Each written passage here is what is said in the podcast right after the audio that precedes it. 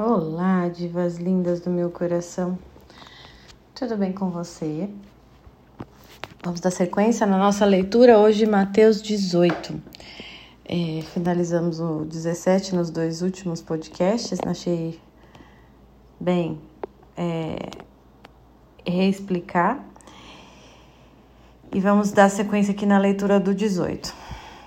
Nós, no, no versículo 26, último versículo de 17, Jesus estava falando de pagar, é, dar a César o que é de César, né, para não ser causa de escândalo. 18. Neste momento, os discípulos aproximaram-se de Jesus e perguntaram-lhe: Quem é o maior no reino dos céus? Então aproveitaram da ocasião, né, de falar dos reis, né, da terra, dos céus. Seguindo a leitura. Jesus chamou uma criancinha, colocou-a no meio deles e disse: Em verdade vos declaro, se não vos transformardes e vos tornardes como criancinhas, não entrareis no reino dos céus. Aquele que se fizer humilde como esta criança será maior no reino dos céus. E o que recebe em meu nome a um menino como este, é a mim que recebe. Mas, se alguém fizer cair em pecado um destes pequenos que creem em mim, melhor fora que lhe atassem ao pescoço a mó de um moinho e o lançassem no fundo do mar. Ai do mundo por causa dos escândalos. Eles são inevitáveis, mas ai do homem que os causa. Por isso, se tua mão ou teu pé te fazem cair em pecado, corta-os e lança-os longe de ti. É melhor para ti entrares na vida coxo ou manco, que tendo dois pés e duas mãos, seres lançado no fogo eterno.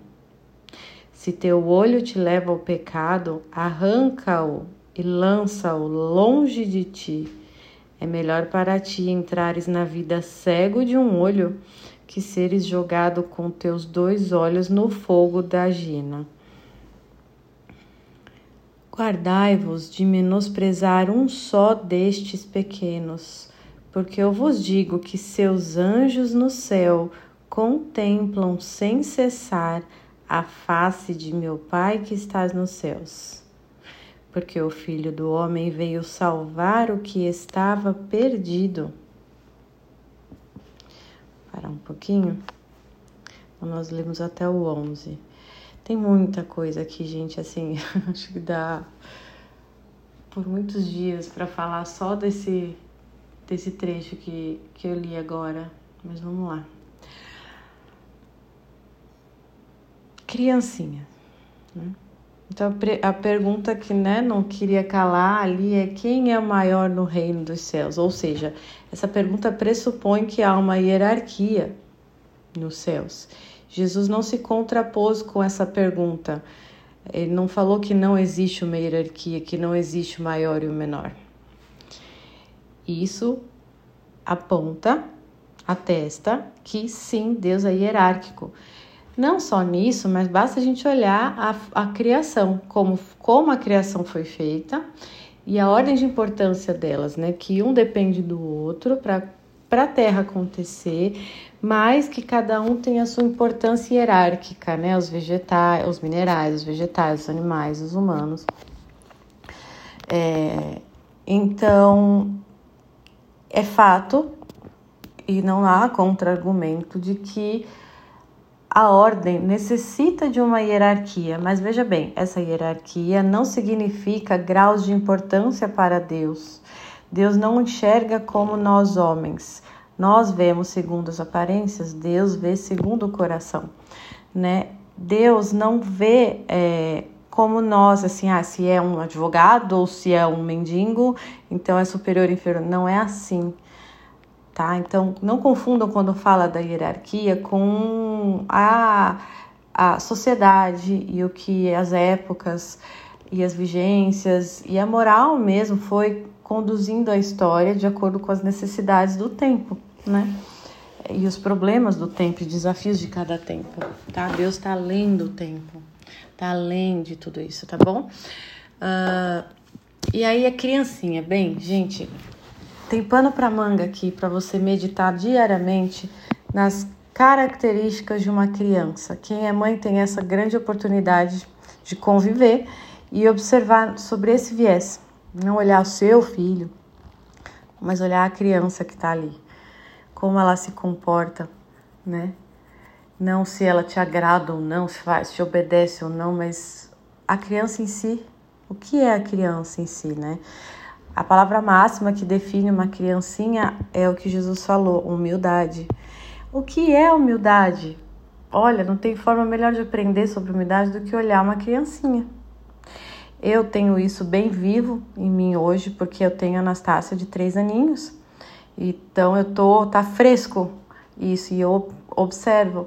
E tá fresco o como uma criança tem a capacidade, é, é pura, e portanto humilde, né? Porque quem é humilde se torna puro, né? Porque o impuro é aquele malicioso. O que é isso, né? É ardilosidade, é rancor, é raciocinar sobre a malícia do outro, ou, e isso já impõe, se você raciocina sobre a malícia do outro, você é malicioso, você contém a malícia para você ser capaz de raciocinar sobre a malícia que o outro pode ser capaz, né? Então, a criança não tem esses conteúdos maliciosos, então ela não é capaz de raciocinar sobre a malícia alheia. Isso é a pureza que a gente deve buscar. Essa pureza de coração num adulto, ela é um, ela é uma, um trabalho árduo, né? Porque o pecado não permite que a gente seja assim naturalmente. Então é um esforço, é um trabalho e envolve a psique. Vocês sabiam? É, isso não sou eu que digo, isso vem lá dos, lá dos monges, da, da monástica, é, dos padres do deserto, de muito tempo atrás, imitando Jesus, que a pureza de coração ela é conquistada é, ela é de ordem psíquica, não espiritual. Porque o espírito não é impuro. Então, às vezes, acho que muita gente confunde quando fala de pureza, castidade, de, né, de espírito, de coração, de uma coisa que, que não está na nossa alçada, vamos dizer assim. Mas tá, na verdade, a sua pureza, você conquista a pureza de coração purificando a sua psique. Entendeu? É uma sese psíquica, né? Então, devemos nos pôr, nos dispor, querer este trabalho. E Deus ajuda com a sua graça, né? Mas devemos querer este trabalho e não ficar se encostando nessas limitações que a gente se encosta para alegar por que não trabalhamos? Por que não nos esforçamos? Por que nos vitimizamos, né? É uma muleta. Né? E a maturidade não é conseguir, mas é você não querer mais essa muleta. Né? Não querer mais estar aí nessa posição. Hum. Então vale muito, tem muitas características da criancinha que você observa e fala é, é tão lindo que todo ser humano, né, olha para uma criancinha e fala ah, que fofura, né? Solta um sorriso, é, torna a face mais leve, as expressões se alegram, se suavizam. De algum modo, a criança toca todas as pessoas por causa dessa humildade. A humildade toca demais a gente, né? Se toca a gente, de nós, se somos humildes, tocamos outras pessoas com a nossa humildade. Isso é muito bom. Isso é um modo de pensar a respeito da humildade que te ajuda a ter coragem de ser humilde, não querer é, estar por cima dos outros, porque estar por cima dos outros é feio aos olhos dos outros. Você não precisa de ninguém aos olhos dos outros, você é boa demais aos olhos dos outros, então você não vai ter afeto de ninguém. Entende? As pessoas podem te admirar porque você é dura, né? Porque você é aparenta, né, ser autossuficiente, mas você vai acabar sozinha. Você e sua autoimagem, você e sua dureza. Aqui, bem, né?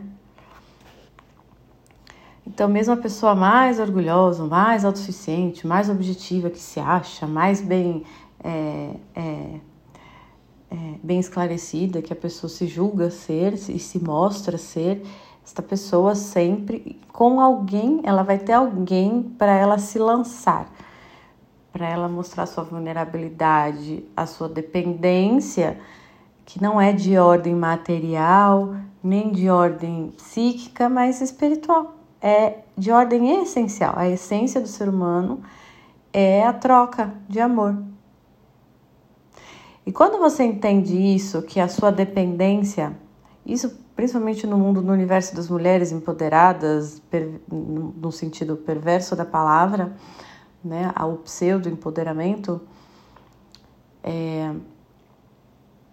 ela só precisa enxergar isso. Às vezes é uma comunicação tão simples que é muito simples falar, olha, fulano, você não, não precisa depender, e realmente não depende financeiramente, psicicamente, nem fisicamente, né, né, ao nível de força física, também não, né? Proteção, hum, hoje em dia, né, contrato de segurança, sei lá, tem tantas opções aí, possibilidades, né?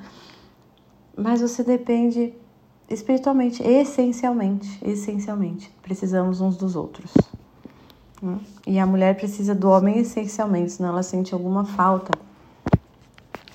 E aí ela vai se tornando histérica, ela vai ficando desponderada, ela vai ficando desequilibrada. E é o que acontece nos grupinhos de feministas que não permitem homens, né? É, não tem contato com homens, é uma guerra com homens. Então você percebe uma característica comum nesses grupos que é a histeria é, é a histeria entre elas, a briga entre elas é uma loucura, né? E a falta de lealdade e fidelidade entre elas mesmas. Então, observar a criança vale muito a pena. E aí, Jesus acrescenta o que é. Então, ele explica que, primeira coisa, para entrar no reino dos céus, humildade. Né? A humildade implica que a gente ponha de lado as nossas razões justas as medidas justas e entregue tudo ao injusto. Uma criança não sabe, né, que tá que um pai ou uma mãe pode estar tá sendo injusto com ela ali. Ela se entrega humildemente. Então ela não, a criança não tem um mérito nisso porque ela não conhece a malícia ainda. Então Jesus fala para a gente olhar as crianças e aprender com elas a humildade, entendeu? Num trabalho. E ele acrescenta: quem, além disso, quem, se alguém fizer cair em pecado um dessas um desses pequenos, quem são esses pequenos? Não são, são as crianças biológicas, são todas as pessoas humildes. Então, adultos, crianças, jovens, qualquer pessoa que for humilde, que crê em Jesus, né? Porque só quem crê em Jesus consegue ser humilde nesse mundo, convenhamos, não há outra possibilidade de você adquirir humildade. né? Jesus é a humildade em pessoa. É... Quem fizeram desses humildes cair a tropeçar, é melhor que essa pessoa se jogue, se mate, se suicide, do que é, segurar a vida. Ou seja, o suicídio aqui tem um tem uma situação que o suicídio é melhor. e é justamente essa. Daquelas pessoas perversas que fazem os humildes tropeçarem, né? É, e novamente eu lembro, me marcou muito essa obra de Dorian Gray, me marcou mesmo, eu achei bem impactante esse filme. O filme mais do que o livro é, o instrutor dele lá, o inspetor, não lembro o nome exato do título, é, fez isso, né, com o menino, com, com Dória. não que o Dorian seja humilde, ele já estava predisposto, entende? Então, assim, não era um humilde, mas ele era ainda um garoto simples, ainda sem essa malícia, né, que apresentaram para ele. Então, é muito perigoso isso. E aí ele volta a falar dos escândalos, que é o que ele falou na última passagem do capítulo anterior, né? Que não cristãos não devem ser causa de, causa de escândalo. E aqui ele explica o que, que é escândalo, né? É, é você causar mesmo uma situação de desconforto, um burburinho, um problema, uma dificuldade, você causar problemas, né? E ele fala que é inevitável, que vão haver, é inevitável na nossa vida pecaminosa não ter escândalo, mas ai do homem que causa os escândalos. E aí ele diz: é melhor você perder os membros. Olha como é o valor da vida eterna é muito maior e superior à vida biológica que a gente tenta se guardar, né? Esse medo de perder a saúde, esse cuidado em, excesso com a saúde física, né? Essa importância, essa inversão na importância da saúde física, em detrimento de não conhecer a própria alma, nem saber que isso existe, que precisa ser formado, né?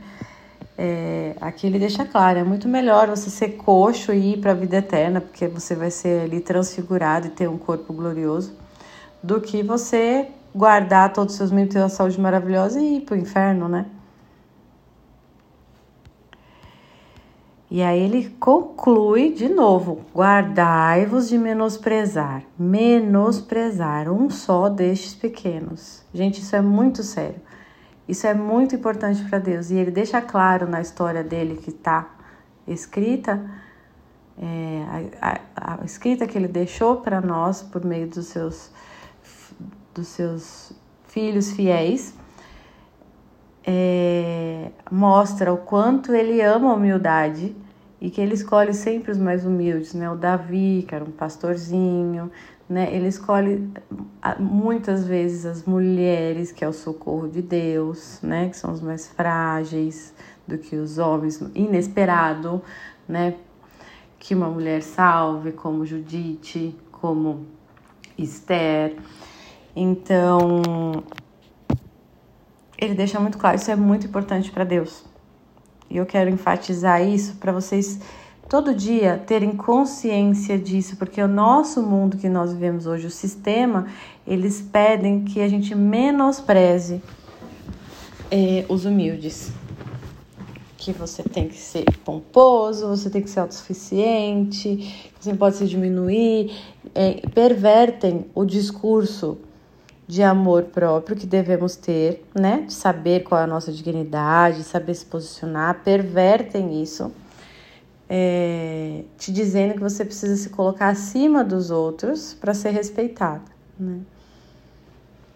E toda a imagem do arquétipo do marketing e tudo mais engloba justamente essa necessidade que o homem tem todo homem, digo ser humano, tem de ter uma autoridade para se modelar, para seguir, para confiar e se sentir mais seguro em como viver a vida.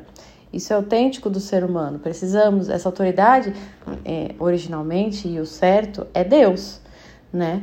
Mas com o afastamento do pecado, então a gente vive buscando. E aí tem pessoas que fazem ídolos, é, seja ídolos artistas de Hollywood, youtubers, seja um seja um objeto, né? O que quiser, faz ídolos.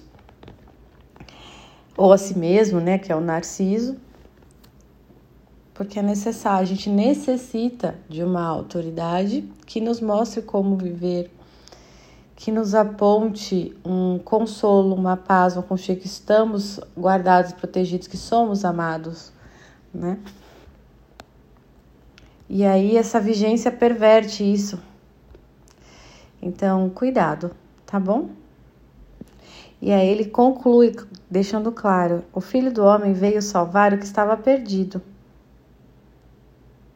Tá? É... Esse fechamento dele parece antagônico, né? Porque ele acabou de falar de um monte de gente perdida que perverte outros, e aí ele conclui que ele veio salvar o homem perdido. Então, o que, que ele quer dizer com isso? Que aqueles que se perdem, os pecadores que se perdem, não se culpem, não caiam na, no erro de achar que Deus não perdoa, que você está nesse grupo aqui que deve ser se, que deve se jogar no mar com uma corda no pescoço. Quem é deste grupo é quem conscientemente escolhe deliberadamente, por maldade e orgulho no coração, menosprezar os outros. Tá bom? E digo, são poucos esses. A grande maioria são pecadores perdidos, e o Filho do Homem veio salvar o que estava perdido. Tá bom? Amanhã a gente continua a partir do 12. Um beijo apaixonante.